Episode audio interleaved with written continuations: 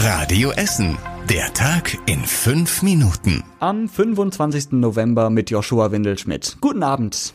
Vielen von euch sind sie heute mit Sicherheit aufgefallen. Die großen Traktoren, die durch unsere Stadt gefahren sind.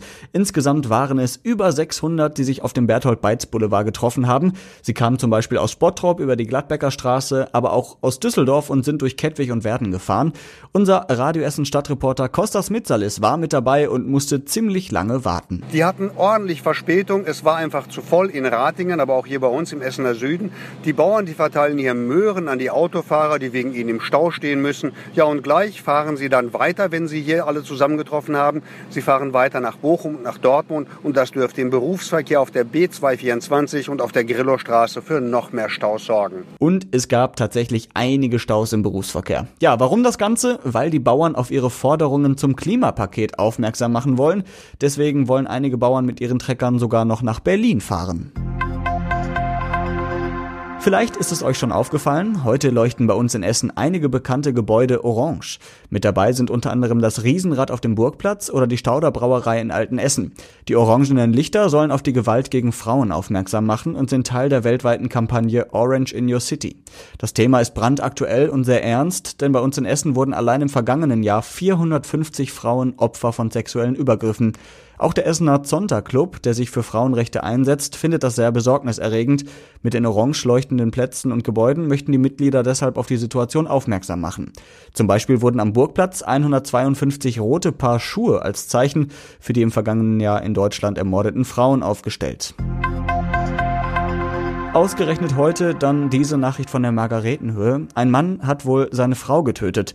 Der Mann ist heute Morgen zum Polizeipräsidium nach Rüttenscheid gegangen und hat dort gesagt, ich habe gerade meine Frau getötet.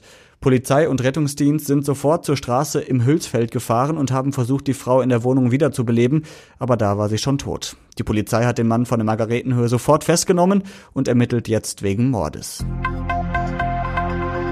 Das war kein einfacher Besuch für Ruhrbischof Franz Josef Overbeck nebenan in Wattenscheid. Da musste er sich für einen großen Fehler im Rahmen eines Missbrauchsfalls entschuldigen. In der Gemeinde in Bochum-Wattenscheid hat bis vor vier Jahren ein Seelsorger gearbeitet, der zweimal wegen Kindesmissbrauchs verurteilt wurde. Bischof Overbeck sagte deutlich, ein mehrfach verurteilter Missbrauchstäter darf nicht mehr in der Seelsorge arbeiten. Zu sagen, ich schäme mich dafür, ist noch zu wenig. Der ehemalige Pfarrer hatte in der Gemeinde St. Peter in Kettwig gearbeitet, bevor er zum ersten Mal wegen Kindesmissbrauchs verurteilt wurde. Später gab es einen zweiten Fall, trotzdem wurde der Mann nur versetzt und durfte in verschiedenen Kirchenämtern weiterarbeiten. Der Fall war erst vor zwei Wochen öffentlich geworden. Für die Autofahrer unter euch gibt's in diesen Tagen mal wieder eine Geduldsprobe. Auf der Gladbecker Straße ist nämlich schon wieder ein Rohr gebrochen, das repariert werden musste. Das Leck ist weg, aber jetzt muss erstmal neuer Asphalt drauf. Die Stadtwerke sagen, dass die Bauarbeiten noch bis Freitag dauern. Solange ist es auf der Gladbecker Straße in Höhe der Wikingstraße enger und deswegen natürlich auch voller im Berufsverkehr. Die Kapelle auf der Rüttenscheider Straße bekommt ab jetzt so ein bisschen neues Leben eingehaucht. In der Siechenhauskapelle gibt es in den nächsten zwei Wochen jeden Mittag um halb eins etwas zu essen und verschiedene Veranstaltungen im Laufe des Tages. Am Mittwoch gibt es dann zum Beispiel einen Yoga-Abend in der Kapelle und am Freitag ein Theaterstück.